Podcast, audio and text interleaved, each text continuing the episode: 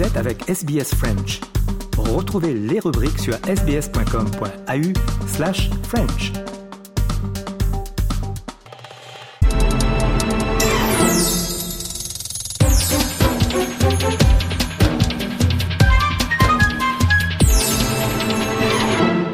On retrouve euh, Nicolas Perpich pour l'analyse de l'économie australienne. Bonjour euh, Nicolas. Bonjour Jean-Noël. Un accord de libre-échange entre l'Australie et l'Union européenne n'a pas abouti euh, cette semaine. Oui, encore, encore une fois, euh, ça, ça, pourrait être un énorme accord euh, financier, mais vraiment là, même avant de commencer à se parler une, une, fois de plus, bah, ça a été annulé. Et vraiment là, ce qu'on a eu, c'est que le ministre du Commerce australien, Don Farrell, il était censé commencer des négociations avec son équivalent de l'Union européenne, mais il a dit, il a dit que en fait, euh, il devait abandonner les discussions et, et le deal euh, pour la deuxième fois euh, en trois mois parce que l'offre de l'Union européenne n'était vraiment toujours pas euh, passée. Euh, C'était pas une bonne offre. Euh, et en fait, il a dit que ça n'avait pas vraiment changé depuis la dernière fois. Donc, euh, il disait que l'Union européenne avait offert plus ou moins les mêmes choses que, la dernière fois quand ça n'avait pas marché non plus. Alors, euh, et, bon, M. Farrell espère quand même un jour pouvoir signer un accord de libre échange avec avec l'Europe, mais euh, ça, va être compliqué parce que l'année prochaine il y a des élections en Europe, donc euh, pas grand-chose se passe pendant ce moment-là.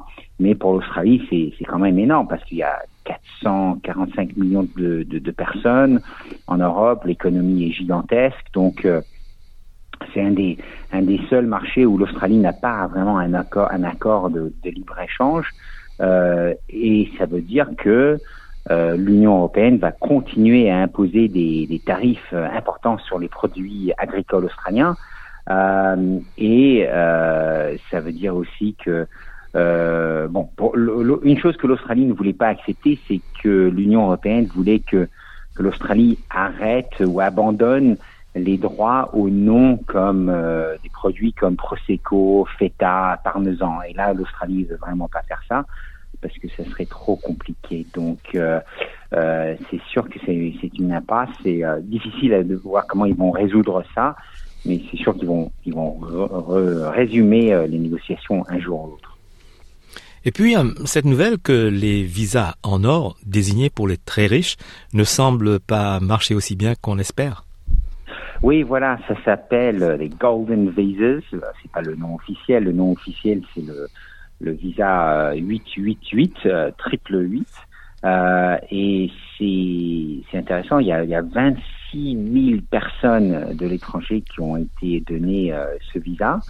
Euh, c'est pas donné à des gens qui vont euh, amener des compétences euh, recherchées. ici, c'est parce qu'ils ont ils ont beaucoup d'argent. Ça a été lancé en 2000. 2012 euh, et euh, ça s'appelle officiellement le Business Innovation and Investment Visa. C'est pour des gens qui promettent d'investir entre 5 et 15 millions de dollars euh, euh en Australie euh, ou qui vont amener beaucoup d'activités euh, financières, des, des, des, affaires, etc. Mais ça n'a pas marché si bien que ça. en fait, ils ont trouvé que l'impact de, de, de, tous ces gens a été très petit. Euh, ils, ils, ont amené en fait un cinquième de 1% de tout l'investissement euh, en Australie. C'est vraiment pas, euh, c'est vraiment pas la flèche en, en, en, en montant que, que le gouvernement avait euh, avait promis. Et euh, en fait, il y a, y, y a, pas mal d'inquiétudes. On ne sait pas vraiment quel genre d'argent ils amènent aussi. Euh, et l'Australie maintenant reste un des, un des, un des seuls pays euh, dans le monde occidental qui a encore un, un programme comme ça. Euh, ailleurs, ils ont été terminés, pas juste parce qu'en fait ils amènent pas beaucoup d'investissements, bah, mais parce que souvent c'est de l'argent illégal euh, qui est amené. C'est ce qui ce qui s'avait trouvé en, en Bretagne. Euh, en, en Grande-Bretagne, pardon. Euh, euh, là, il y avait pas mal de, de, de, de Russes très connus qui, en fait, plus tard, avaient été trouvés d'être d'être euh, sur des listes de, de, gens très douteux avec des liens criminels euh, ou avec euh, l'invasion de, de, la Russie par, en Ukraine. Euh, euh, au Portugal, euh, il y avait aussi des, des, des, des, problèmes comme ça de criminalité. En Grèce, la même chose. Euh, en Irlande, un peu aussi.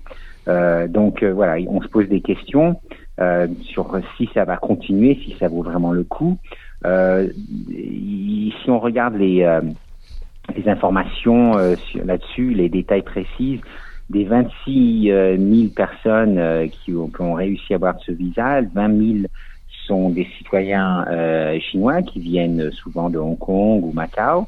Euh, donc euh, beaucoup beaucoup de gens comme ça. Donc sûrement il y en a beaucoup qui maintenant sont des citoyens euh, australiens. Euh, donc ça, ça veut rien dire soi-même, mais c'est sûr que le gouvernement est en train d'examiner ça, de voir vraiment si ça vaut le coup, si ça va aider vraiment à stimuler l'économie australienne euh, comme il faut, euh, et puis avec euh, bien sûr d'autres buts de l'économie de réduire l'inflation, si ça va aider à faire ça aussi, ou vraiment si ça n'a pas un, effet positif. Donc, ça serait intéressant de voir comment ça, comment ce que le gouvernement va décider sur ce point-là. Merci Nicolas pour cette analyse. À bientôt. Ah, plaisir. Merci beaucoup. À bientôt.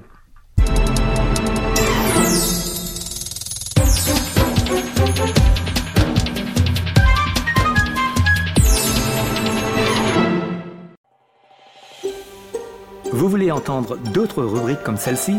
Écoutez-les sur Apple Podcasts, Google Podcasts, Spotify ou n'importe où où vous obtenez vos podcasts.